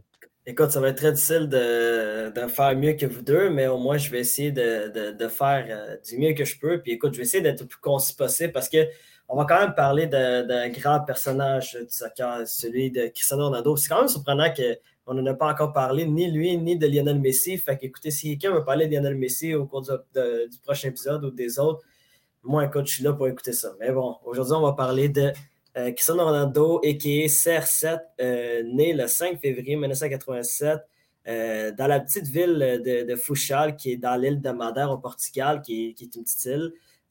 bon, il vient d'une... Bon, euh, pour, les, pour les personnes avec Ronaldo, ben, ils savent qu'il est, issu d'une famille pauvre, euh, avec un père qui était alcoolique et au chômage, une mère qui avait des difficultés financières. Euh, bon, il y a un grand frère et une grande sœur. Et fait intéressant sur Cristiano Ronaldo, sa mère a failli avorter je, quelques, quelques mois, quelques temps avant que avec finalement décide de garder Cristiano. Donc, on a failli ne pas voir Cristiano Ronaldo jouer dans notre carrière. Fait que, c'est quand même assez particulier tout ça. Bon, maintenant, continuons euh, sur, euh, sur M. CR7. Bon, il euh, faut savoir que CR7, ben, écoute, il est portugais et, et a grandi pour une grande partie de, de, sa vie au Portugal, dans son pays natal, et avait un grand talent assez incroyable. Puis, euh, vers l'âge de 11 ans, ben, euh, Cristiano Ronaldo a déménagé pour aller du côté de Lisbonne, la capitale portugaise, pour euh, jouer avec le Sporting. Et en fait, il a intégré le club du Sporting, ben, pas, le, club premier, mais les, clubs juniors. Et tranquillement a su monter les échelons. Et, et ça n'a pas été facile aussi parce qu'au départ, ben, euh, on disait que Cristiano Ronaldo euh, avait des performances assez extraordinaires, mais qu'il avait quand même des problèmes de comportement. Bon, euh, on disait que genre que, la raison principale pourquoi, c'est que vu que vu qu'il avait déménagé de sa petite île de Madère pour aller du côté de Lisbonne, ben, pour lui ne pas être avec sa famille, c'était extrêmement difficile pour lui. Donc, il s'isolait souvent. Cristiano Ronaldo a expliqué à plusieurs reprises que ça lui arrivait de pleurer le soir après après, euh, mettons, des, des, pratiques ou des matchs parce que parce qu'il se sentait seul, parce qu'il n'y avait pas ses proches autour, de lui. Donc, c'était extrêmement difficile. Donc, ça a eu un, peu un effet sur, euh, sur son comportement euh, à, Lisbonne, mais au moins, bon, les gens qui connaissent Cristiano Ronaldo savent que c'est probablement un des sportifs avec la plus grande mentalité dans l'histoire du sport. Et ça a fini par être payant puisque en 2003, euh, il y a eu un match à Lisbonne, un match euh, hors concours euh, entre le Sporting de Lisbonne et Manchester United, qui était le grand Manchester United de l'époque. C'est un peu moins le cas aujourd'hui, il faut, le dire. Ouais. Mais bon, à l'époque, c'était Sir Alex Ferguson qui, qui était, qui était l'entraîneur-chef de cette équipe-là. Et il y avait des grands joueurs qui jouaient pour cette équipe-là, des Ron Van Nistelrooy. il y avait, je crois que David Beckham venait toujours de quitter, mais bref, il y avait mm-hmm. Roy Keane. Euh, il y avait Rio Ferdinand. Euh, il y avait quand même beaucoup. Paul Scholes était là, Ryan Giggs, bref. C'était une, équipe qui était encore une fois remplie de grands joueurs. Euh, que ça faisait plus de 10 ans qu'ils étaient, étaient là à Manchester United. Ils ont grandi avec ce club-là. Et Cristiano Ronaldo a impressionné à cette rencontre-là. a eu un grand match, a marqué et a permis, et a permis au Sporting de remporter 3-1 contre le Grand Manchester United. Et et tellement que Sir Alex Ferguson euh, était impressionné de cette performance-là, ben, euh, ça a pris moins d'une semaine pour qu'il se mette sur le dossier Cristiano Ronaldo et finalement, Manchester United a réussi à avoir un deal avec le Sporting Portugal pour euh, ben, Sporting Lisbonne, pardon, pour acquérir les services de Cristiano Ronaldo pour une somme de 15 millions d'euros. Bon, vous allez me dire que 15 millions d'euros, c'est rien aujourd'hui, mais à l'époque, 15 millions d'euros pour un jeune joueur de 18 ans, c'est quand même beaucoup. Et c'est quand même un pari risqué. Parce que c'est un pari risqué parce que Cristiano Ronaldo avait beaucoup de potentiel, mais comme je l'avais dit, il y avait des problèmes de comportement, donc on n'était pas sûr s'il allait réussir à bien s'acclimater en Europe, alors qu'il était à l'époque en plus euh, en ben, pas en Europe, en première ligue, en Angleterre. Et il faut savoir, en Angleterre, c'est la ligue la plus compétitive. C'est une ligue qui est extrêmement dure physiquement. Puis c'est pas fait pour tout le monde. Surtout, euh, si tu n'as pas une dure mentalité, si tu n'es pas capable d'accepter le côté un peu plus physique de, la première ligue, puis surtout les mentalités qu'il y avait à cette époque-là, ben souvent c'est difficile de, euh, t'imposer dans cette ligue-là. Il faut savoir du côté de Cristiano Ronaldo, bon, il y, a eu, il y, a eu, des débuts assez tranquilles. Euh, on savait qu'il y avait beaucoup d'espoir, mais il euh, faut savoir que à sa première saison, c'est quand même 6 buts en 40 matchs. C'est pas beaucoup, mais euh, pour un joueur de 18-19 ans, c'est quand même bien. Puis écoute, si on, compare, à la majorité des joueurs aujourd'hui, c'est pas mauvais du tout. Là, si, si, tu ne compares pas avec Kylian Mbappé ou Erling Haaland qui, qui plante des buts au même âge, il n'y a pas personne qui fait mieux que Cristiano Ronaldo à cette époque-là, et c'était le cas pour Cristiano Ronaldo. Bon, il faut savoir, l'année suivante, en 2000 en 2005-2006. Euh, bon, euh, ça va mieux pour que Ronaldo euh, marque quelques doublés. Puis, il faut le dire, excusez moi d'où il avait participé à l'Euro 2004. C'est rendu en finale avec le Portugal en 2004. Avec le Portugal, c'est vrai, ça aussi, c'est important de mentionner. Il était titulaire déjà à ce moment-là. Ouais. avait fait ses débuts avec, avec le Portugal et avec cette équipe-là du Portugal. C'est rendu en finale alors que c'était le Portugal qui était le pays hôte de l'Euro 2004. Mm-hmm. Malheureusement, ils ont perdu en finale, un peu similaire comme à, l'équipe de France en 2016, euh, où je vais revenir plus tard à ce euro-là. Euh, perd en finale contre la Grèce, euh, l'équipe de la Grèce qui était une équipe, une des équipes les plus surprenantes de l'histoire du, soccer, il faut, le mentionner. Là. Ouais, c'était une des plus grandes histoires d'underdog, vraiment. Underdog. Avec le Star City, c'est probablement deux des histoires les plus fantastiques, non seulement du 21e siècle, mais probablement dans tous les temps de ce sport-là. Et euh, Cristiano ben, malheureusement pour lui, c'était le premier chèque de sa carrière, mais par la suite, euh, a réussi euh, à continuer à avoir une belle carrière, du, avoir une belle suite de carrière et à tranquillement face à Mars côté Manchester United. Bon, il faut savoir, qu'est-ce qui est assez particulier, c'est qu'à à la fin de la saison de 2005-2006, il y avait la Coupe du Monde du côté de l'Allemagne, la Coupe du Monde 2006, et bon, euh, il y a eu un match encore de finale entre le Portugal et l'Angleterre. Puis, euh, fait assez particulier, Cristiano Ronaldo euh, a subi une faute et simulé sur une faute faite par son coéquipier Wayne Rooney qui a provoqué un carton rouge à Wayne Rooney dans cette rencontre-là. Et il faut savoir que qu'est-ce qui est assez particulier, c'est que le match entre le Portugal et l'Angleterre s'est terminé au tir au but. Puis il faut savoir que Wayne Rooney était un des meilleurs attaquants de l'Angleterre à cette époque-là et n'a pas pu tirer euh, dû à son expulsion. Et malheureusement, pour l'Angleterre, ben, euh, le Portugal l'a emporté au tir au but et Cristiano Ronaldo est devenu l'ennemi numéro un euh, en Angleterre l'année suivante dû à l'expulsion de Wayne Rooney qui non seulement était son coéquipier, mais était considéré comme l'espoir numéro un en Angleterre à cette époque-là. Puis Cristiano Ronaldo en 2006-2007 a commencé par se faire huer partout en Angleterre.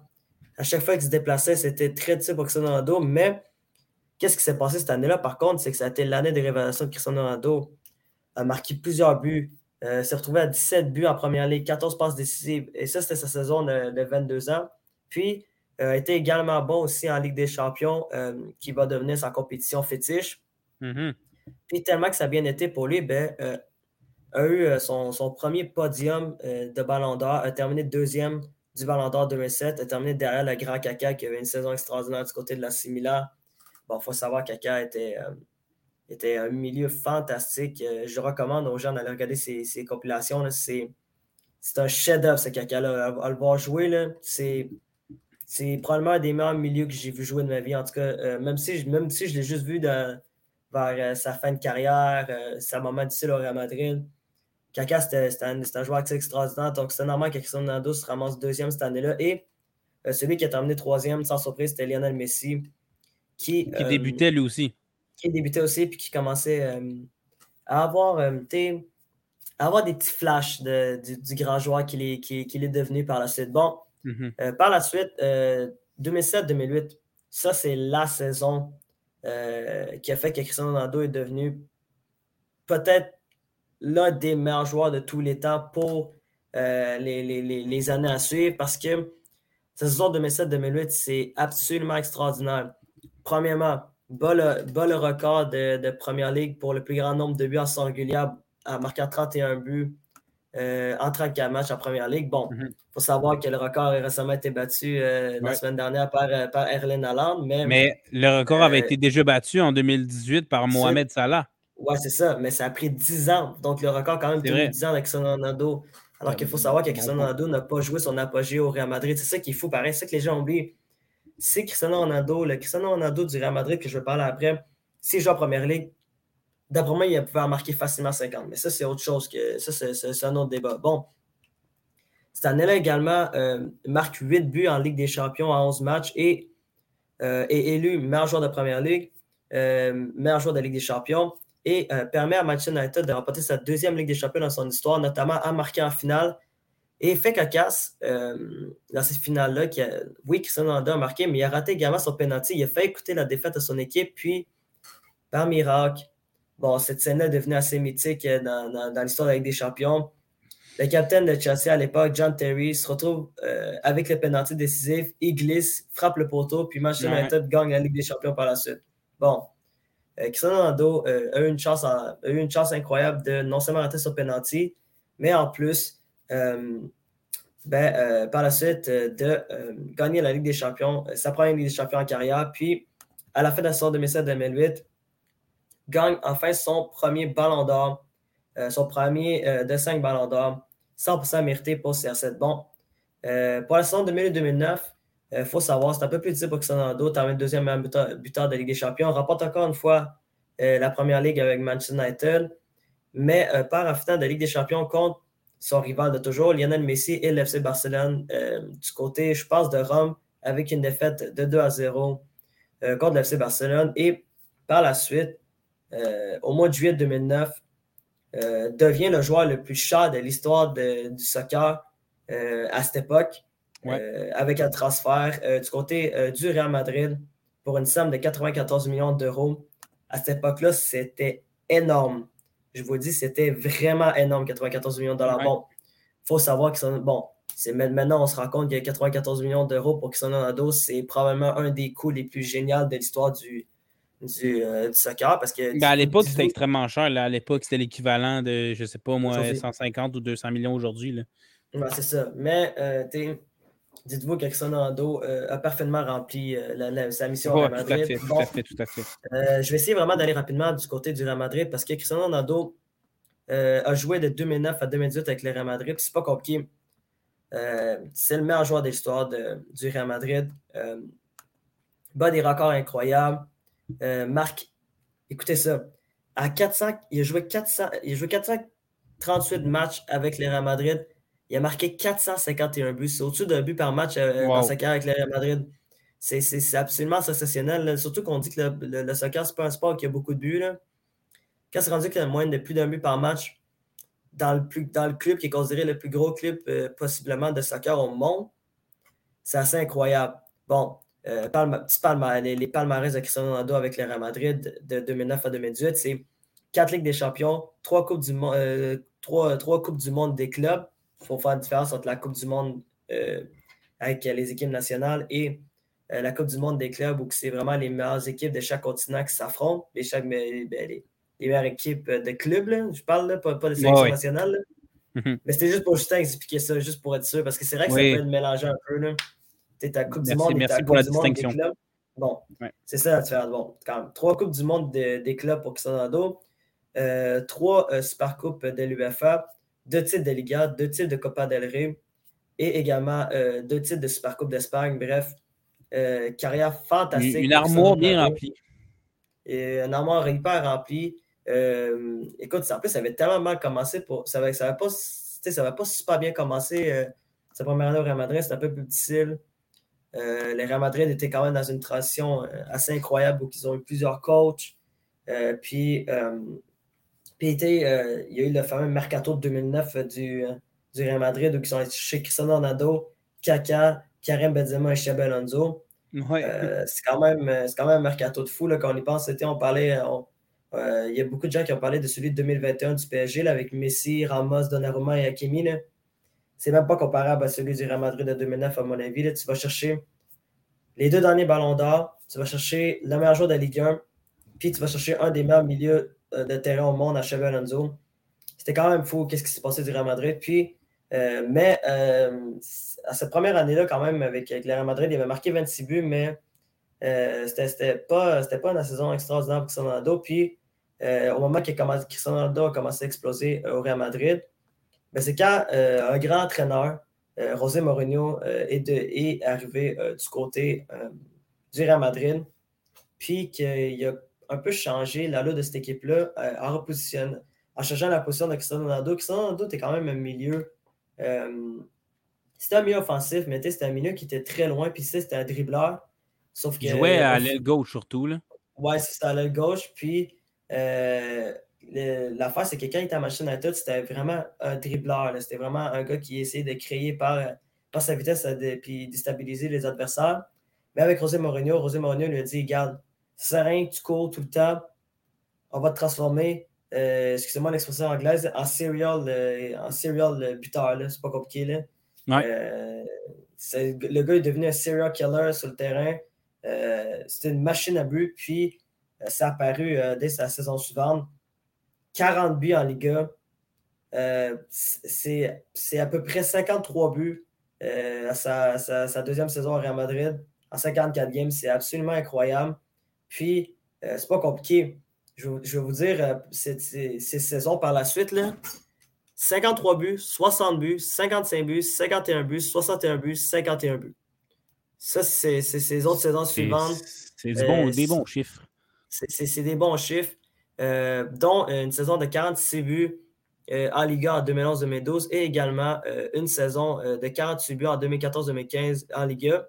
Puis, mais, là, mais là où ça devient plus intéressant, c'est que le Real Madrid, euh, pendant, pendant les quatre premières années euh, en ben, n'était pas capable d'atteindre la finale avec des champions. Puis à partir de la saison 2013-2014, ben, Cristiano Ronaldo a décidé euh, d'amener les choses ailleurs. Puis, écoute, il a commencé à battre des records de Ligue des Champions. En 2013-2014, marque 17 buts en Ligue des Champions. C'était un record pour, pour, pour une année de Ligue des Champions. encore une fois, ça n'a pas encore été battu a remporté sa première Ligue des Champions cette saison-là. Par la suite, en, 2015-2016, marque 16 buts. C'est le deuxième meilleur euh, total de buts dans une campagne de Ligue des Champions euh, faite par Cristiano Ronaldo. Remporte la Ligue des Champions cette année-là. L'année 2016-2017, encore une fois, remporte la Ligue des Champions euh, avec le Real Madrid pour une deuxième année consécutive. Puis qu'est-ce qui est fou? Ce Oli va s'en rappeler comme c'était hier. C'est l'homme, le, gars a marqué 10 buts en phase finale dans cette année-là, a marqué un doublé contre le Bayern Munich dans le match aller. Par la suite, match retour, un triplé, un autre triplé face, euh, face euh, à l'Atletico Madrid en demi-finale avec des champions. Marque un doublé en finale contre la Juventus de Turin. Bref, ce gars-là a, pris, a pris le Real Madrid euh, sur ses épaules, puis a transposé cette équipe-là. Bon, faut savoir quand même aussi que le Real Madrid avait, une grande équipe quand même. Il avait quand même ben une grande équipe de Real Madrid, mais euh, c'était Cristiano Ronaldo le catalyseur, offensif. Puis euh, par la suite, ben, en 2017-2018, pardon, sa dernière année euh, avec le Real Madrid avec des champions, marque 15 buts, puis remporte sa quatrième Ligue des Champions en 5 ans avec le Real Madrid. Puis ben, au final, quand même, dans sa grande carrière au Real Madrid, a marqué 105 buts en ça, un match en Ligue des Champions. Il a marqué 311 buts en 292 matchs en Ligue 1. C'est statistique folle pour Cristiano Ronaldo avec 4 Ligues des Champions. C'est exceptionnel. C'est un homme, c'est un homme des grandes occasions. Puis euh, c'est un, un, homme qui, à part, à, part à sa finale de, de 2015-2016, a marqué à chacune de ses finales avec des champions. C'est un gars qui était décisif euh, dans les grands matchs. Puis, il n'a pas marqué en 2018. Euh, ah non, c'est en 2018, ouais, c'est 2018. Il n'a pas marqué. Vrai, il n'a pas marqué en 2018, c'est vrai. Mais souvent, il a marqué en finale. Il a doublé en, en, finale en 2017, il a marqué en 2014, il a marqué en 2008. Puis, puis, comme. Ouais, vas-y. Puis, euh, écoute, j'avais amené une statistique qui était quand même assez intéressante pour vous dire que, à quel point, le, à quel point Cristiano Ronaldo était extraordinaire avec des champions.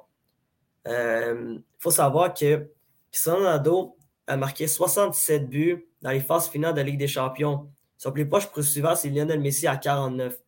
Mhm. C'est pour vous dire à quel point il y a un écart de, buts dans les, dans les phases éliminatoires C'est sa compétition. C'est sa compétition. écoute, euh, et l'homme à avoir rapporté le plus grand nombre de titres en Ligue des Champions avec 5, bon, il était gâté avec beaucoup de personnes, dont de nombreux coéquipiers, euh, nombreux anciens coéquipiers de Manchester United. On peut penser à Karim Benzema, Luka Modric, Tony Kroos, Casemiro, Marcelo.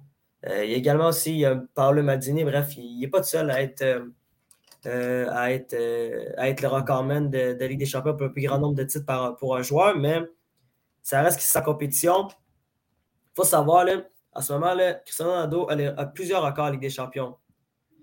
Il y a le record pour le plus de buts marqués, le plus de buts marqués en phase finale, le plus de buts en une saison, le plus de buts, euh, le plus de fois nommé meilleur buteur de Ligue des Champions, le plus grand nombre de matchs remportés euh, ben, le plus grand nombre de matchs disputés, le plus grand nombre de matchs rapportés, bref. Le gars est tout simplement ailleurs. Cristiano Ronaldo, c'est Monsieur Ligue des Champions. Euh, bon, en ce moment, il y a Erling Haaland qui euh, domine, grand, domine cette année en, Ligue des Champions, mais ça va lui prendre comme 10 ans pour essayer de rattraper les, performances de Cristiano Ronaldo. C'est pour vous dire à quel point que, que, que CR7 est dans une catégorie à part. Puis, euh, malheureusement, euh, toute bonne chose a une fin parce qu'en 2018, euh, Cristiano Ronaldo, après 9 ans au Real Madrid, quitte la Juventus pour un transfert de 105 millions d'euros. Puis écoutez, 105 millions d'euros pour un joueur de 33 ans, c'est énorme. Je ne sais pas si vous savez. C'est énorme. Normalement, à 33 ans, tu es supposé être en fin de carrière. Tu n'es pas sûr d'être sur, euh, sur, une pente ascendante, tu es supposé être sur une pente descendante normalement. Puis euh, la Juventus a décidé de prendre un risque euh, en, en décidant d'aller chercher M. CR7. Puis, la Juventus voulait une Ligue des Champions et donc sont allés chercher M. Ligue des Champions. Ça n'a pas marché, mais quand même, Ronaldo a, été bon à la Juve. Oui, c'est ça. Il y, a eu, plusieurs bonnes saisons à la, Juventus. Mm-hmm. bon, sa première saison, ça a été ça a été un peu difficile en Série A malgré qu'il a remporté. Il a marqué 21 buts en 31 matchs, mais a quand même marqué 6 buts euh, en 9 matchs avec des champions. Il a eu un triplé euh, légendaire contre, euh, contre l'Atlético Madrid au match retour des huitièmes de finale avec des champions. Il a également marqué lors du match aller et du match retour contre l'Ajax avant, avant l'élimination de la Juventus. quand même, Cristiano Ronaldo a continué à bien se débrouiller mm-hmm. en Ligue des champions. Et deux années suivantes, on a quand même eu une saison de 31 buts à 33 matchs euh, en Série A, puis euh, de 29 buts euh, en 33 matchs à sa dernière année en Série A. Donc, tu pour le passage de, Cristiano Ronaldo à Juventus, peut-être qu'il y en a qui vont dire que c'est un échec. Moi, je pense pas que c'est un échec. C'est juste qu'il avait tellement mis la barrière haute au Real Madrid que c'était difficile, surtout à son âge, à 33 ans, c'est difficile de, de, continuer à répéter des saisons de plus de 50 buts, puis tu marques et tu as des saisons de 15 buts en Ligue des Champions, c'est, quasi impossible pour n'importe quel joueur. C'est, absolument hallucinant. Puis, euh, finalement, euh, va du côté de match, retourne du côté de Manchester United en 2021. Puis, good. bon, le deuxième passage à Manchester United a été plus difficile. Sa première saison a quand même terminé meilleur buteur de Manchester United avec 18 buts. Puis euh, le gars a quand même marqué 6 buts en 7 matchs de Ligue des Champions à 37 ans. C'est quand même assez extraordinaire, je trouve. C'est une performance incroyable. C'est juste que Machine United, bon, on le sait, c'est plus, plus la même équipe depuis le départ de Sir Alex Ferguson. Euh, puis euh, il, y a eu beaucoup de, il y a eu beaucoup de drama avec Sonado. il, il, y a eu beaucoup de controverses. L'année 2022-2023 a extrêmement mal commencé pour, pour M. Ronaldo en Ligue des Champions. Ben, avec Manchester United, euh, s'est retrouvé sur le banc, a perdu un enfant.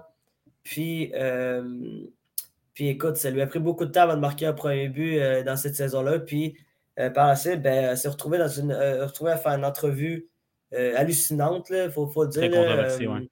Très controversée à la télé nationale en Angleterre. Puis ça lui, ça, lui, a mené à, son départ du côté de, ben, du côté de l'Arabie Saoudite avec El Nasser. Puis euh, c'est quand même triste qu'est-ce qui s'est passé côté Cristiano Ronaldo parce que clairement qu'il aurait pu aider une équipe euh, à, euh, non seulement avoir du succès en Europe, mais aussi avoir du succès en Ligue des Champions parce que quand même, quand tu manques 18 buts à 37 ans, c'est pas tout le monde qui fait ça. Le fait c'est quand même assez dommage, sa, sa, petite fin de carrière. Puis, écoute, Oli, va souvent me mentionner, mais j'ai oublié de, parler de sa carrière avec le Portugal en équipe nationale. il y a quand même, quand même c'est le meilleur buteur des équipes nationales qui sont en ado euh, a réussi quelque chose qu'on ne pensait jamais que ça allait arriver au Portugal. Euh, remporter euh, un titre avec son pays en 2016, remporter l'euro, remporter le premier titre de l'histoire de son, de son pays dans une euro assez spéciale, il faut mentionner. déjà, le Portugal termine troisième de son groupe en phase de groupe, se retrouve dans une, dans une liste des meilleurs troisièmes, ce qui fait qu'ils ont été capables de se qualifier en huitième de finale. Puis écoute, ils ont, seulement rapporté un match en. Même pas, ils n'ont remporté aucun match en temps réglementaire pour se rendre jusqu'en finale. Euh, non, ils ont remporté un match seulement en temps réglementaire, c'était en demi-finale contre les, Pays de Galles. Pour se rendre en finale contre l'équipe de France, au Stade de France. Puis Cristiano Ronaldo, malheureusement, se blesse au, début de la rencontre de la finale contre l'équipe de France. Quitte après, je pense, une vingtaine de minutes de jeu. Puis, malgré cela, ben, euh, le Portugal a été capable euh, de pallier l'absence euh, de, son icône, de, sa de son joueur vedette, puis ont été capables de gagner la prolongation en France, au Stade de France, contre l'équipe de France à l'Euro, grâce à un but, un but encore une fois iconique, un but devenu iconique de, de Eder. Qui est un joueur disparu de la map. Ouais, ben c'était pas, pas un grand joueur, mais des fois, ça arrive là, Ah oui. Des fois, ça arrive là, il y a des joueurs que euh, ils marquent un but. Il y, a le but il, y a, le fameux but de leur vie, puis ça a été le cas d'Eder. Puis euh, par la suite, ben, euh, ben Eder permet à Cristiano Ronaldo de rapporter un titre avec son équipe. Puis écoute, ça a été un titre qui, pour moi, va dire beaucoup de choses parce que Cristiano Ronaldo, peut-être que s'il jouait au Brésil, peut-être que s'il jouait en Espagne, peut-être que s'il jouait dans, un des gros clubs, ben, une des grosses sélections euh, en équipe nationale, peut-être qu'il y aurait une Coupe du Monde, puis euh, comme Messi, il serait retrouvé dans une liste de joueurs qui euh, a, tout, tout remporté. Malgré qu'on peut quand même le mettre dans cette liste-là, il manque juste une Coupe du Monde. fait, à la fin, est-ce que ça veut dire que Cristiano Ronaldo n'est pas un grand joueur? Je doute fortement que Ronaldo est quand même un des meilleurs joueurs de l'histoire du, soccer. Puis il a quand même marqué 118 buts à, toute compétition confondue avec l'équipe avec l'équipe portugaise. Donc, mm-hmm. Puis je ne sais pas si tu l'as dit tantôt, mais il est à combien de buts euh, au total en Ligue des Champions en carrière? Euh, en Ligue des Champions, il est à, je crois qu'il est à, peu près 145. Ouais, il est à 145 buts en Ligue des Champions hein. en carrière. Euh, c'est aussi le recordman pour le plus grand nombre de passes aussi. Il hein. faut, le mentionner. je pense qu'il est à 41. C'est Messi le deuxième en ce moment? Oui, Messi est à 40. Ouais. Messi est à 40. 140? Non, il est à 40. 40. Non, mais en termes de but, je parle. Ah, en termes de but, je ne sais pas, je n'ai pas, les, pas la statistique de, de, Messi devant moi. J'ai juste celle de, juste la statistique de Ronaldo. Mais je, je pense qu'il est à comme 120, 120 quelque chose. Ouais, c'est ça. Messi devrait marquer beaucoup dans les frappés. Là, donc, je pense que ça va être un record qui va être très difficile à battre. Peut-être à l'âne, comme tu l'as dit. Mais sinon, pour Ronaldo, là, avant qu'on finisse cet épisode-là qui, qui, qui, dure depuis un bon bout déjà, euh, mm. Ronaldo, là, moi, ce qui m'impressionne beaucoup, puis c'est un très beau. Euh, un, très beau résumé que tu as fait, mais euh, c'est ça. Tu en as parlé un peu, mais son. C'est un modèle niveau de l'entraînement, de la nutrition, son esprit de persévérance, son esprit euh, d'être la meilleure version de lui-même, de, de, pas prendre aucune mauvaise habitude. C'est vraiment un exemple, un modèle. Puis, il n'avait pas le talent d'un Messi, mais a été capable d'accoter Messi quasiment mm-hmm. pendant de nombreuses années, qui avait un débat Messi-Ronaldo, même si Messi a beaucoup plus de talent naturel, par le travail, par euh, des habitudes de vie euh, complètement presque parfaites de, Ronaldo, a été capable de se rendre presque au même niveau que, Lionel Messi. Euh, même si je pense que aujourd'hui, maintenant, Lionel Messi, dans pour la plupart des gens, est devant Ronaldo, mais il faut quand même donner énormément de crédit à Cristiano Ronaldo pour tout ce qu'il a accompli. Monsieur Ligue des Champions, entre autres, comme tu l'as dit. Fait que tout, merci beaucoup pour ton résumé. attends, je voulais juste, je voulais juste là-dessus parce que euh, tu, as bien fait de mentionner son, côté, euh, sa mentalité fou de Cristiano Ronaldo. Puis en plus, ce qui est fou, c'est que en 2004. Bon, j'avais mentionné plutôt qu'il avait changé son style de jeu. Il s'est ramassé d'un dribbleur à devenir un buteur naturel. Puis, il faut savoir qu'en 2014, Cristiano Ronaldo subit une blessure assez sérieuse qui s'appelle une tendinite rotulienne qui fait qu'il il perd de l'agilité dans son genou. Fait qu'il ne pouvait plus dribbler comme tranquillement dans sa, dans, sa carrière. Commençait à perdre de la vitesse, commençait à perdre de l'agilité. Ça faisait qu'il ne pouvait plus faire les mêmes choses qu'il faisait euh, dans, dans, sa début vingtaine. Donc, il était encore une fois obligé de changer son style de jeu, de changer son entraînement, puis de tout simplement changer au complet sa, façon euh, de jouer. Puis, euh, même là, ça ne lui a pas empêché de rapporter plein de Ligue des Champions, de, d'être le joueur qu'il est devenu malgré qu'il y a eu plusieurs embûches dans sa vie. puis, euh, puis écoute, euh, la, raison principale, je crois, pourquoi Cristiano Ronaldo euh, s'est retrouvé toujours dans, dans, ce côté mentalité et tout, c'est que, bon, il faut savoir, son père est décédé, le père Cristiano Ronaldo est décédé quand il avait 20 ans. à mm-hmm. cause que, à cause qu'il est décédé d'une cirrhose du foie parce qu'il était alcoolique. Puis mm Cristiano Ronaldo euh, a décidé qu'il n'allait jamais toucher à l'alcool, puis que euh, à ce moment-là, ben, euh, il allait juste décider de s'entraîner en en Puis l'un de, ses pires, de ses pires regrets, puis ça, il dit toujours, c'est le fait que son père n'a jamais pu le voir performer comme il comme il l'a fait au cours de sa carrière. Fait c'est peut-être une des raisons principales pourquoi Cristiano Ronaldo est devenu l'homme qu'il est devenu euh, aujourd'hui. Puis écoute, je sais pas sa carrière parce que pour vrai, c'est un des meilleurs athlètes de tous les temps. pour ben ben moi, moi, pour vrai, au niveau de l'entraînement, c'est pas compliqué. Il y a juste lui et Kobe Bryant, pour moi, qui peuvent se comparer dans ce niveau de.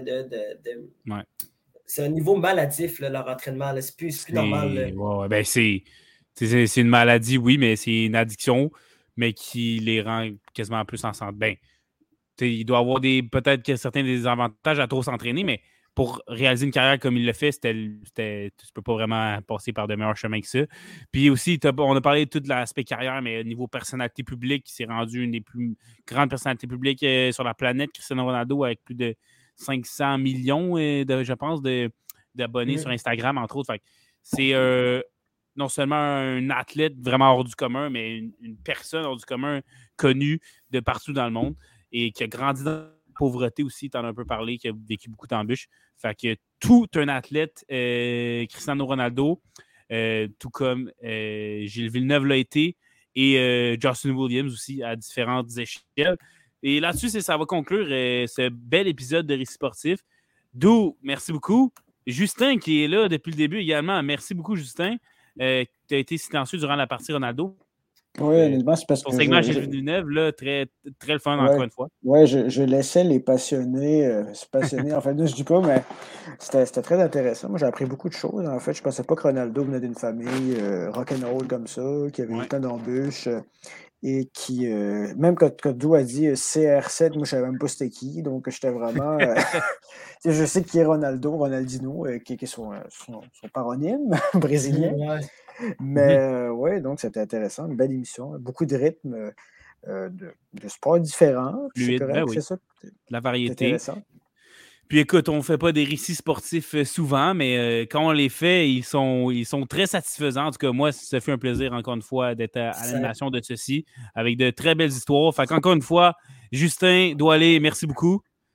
Et pour les chers auditeurs de, de récits sportifs, même si ce n'est pas souvent, on vous dit à la prochaine.